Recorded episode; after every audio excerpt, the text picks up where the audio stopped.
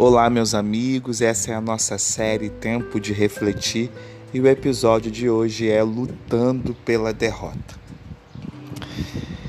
A minha mão será firme com ele, o meu braço o fortalecerá. Salmo 89, verso 1. Os filisteus estavam em guerra contra Israel, que já não tinham mais um rei humilde e submisso à majestade do céu. Saul seria substituído por alguém segundo o coração de Deus.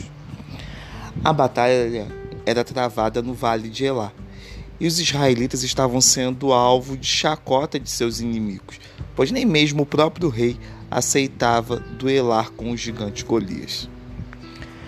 Inesperadamente, um rapazinho ruivo e de belos olhos surge em cena, Davi, causando espanto, admiração e até mesmo gargalhadas entre o povo. Ele afirmava que enfrentaria o gigante e que o derrotaria pelo poder de Deus.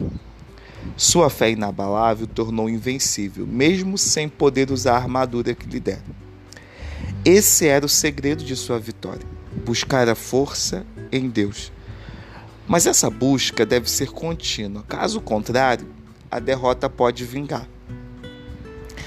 À medida que Davi ia sendo mais amado pelo povo, era mais odiado pelo rei, que passou a empregar todas as suas forças na destruição daquele que era visto como uma ameaça a seu reinado.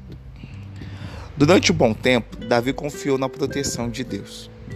Várias pessoas se agregaram a ele e em pouco tempo já era comandante de um pequeno exército. Diversas vezes, Saul foi entregue nas mãos e sua atitude em poupar a vida do insensato rei demonstrava a intensidade de seu relacionamento com o Senhor. Em sua obsessão pela captura de Davi, o rei Saul enfraqueceu as fronteiras de Israel, permitindo que os filisteus penetrassem no centro do país. Satanás alcançou seus objetivos naquela ocasião e procura fazer o mesmo hoje, semeando a inveja e discórdia na igreja para poder destruí-la. A vida não consagrada de Saul foi a causa de sua rejeição e ruína. Poderia ter sido um grande rei, mas seus desejos não santificados fizeram dele uma grande decepção. Sabe, Deus tem grandes planos para nós, maiores do que podemos imaginar. A grandeza que ele nos reserva não é obtida pelo poder humano, mas é fruto da atuação de seu espírito em um coração santificado.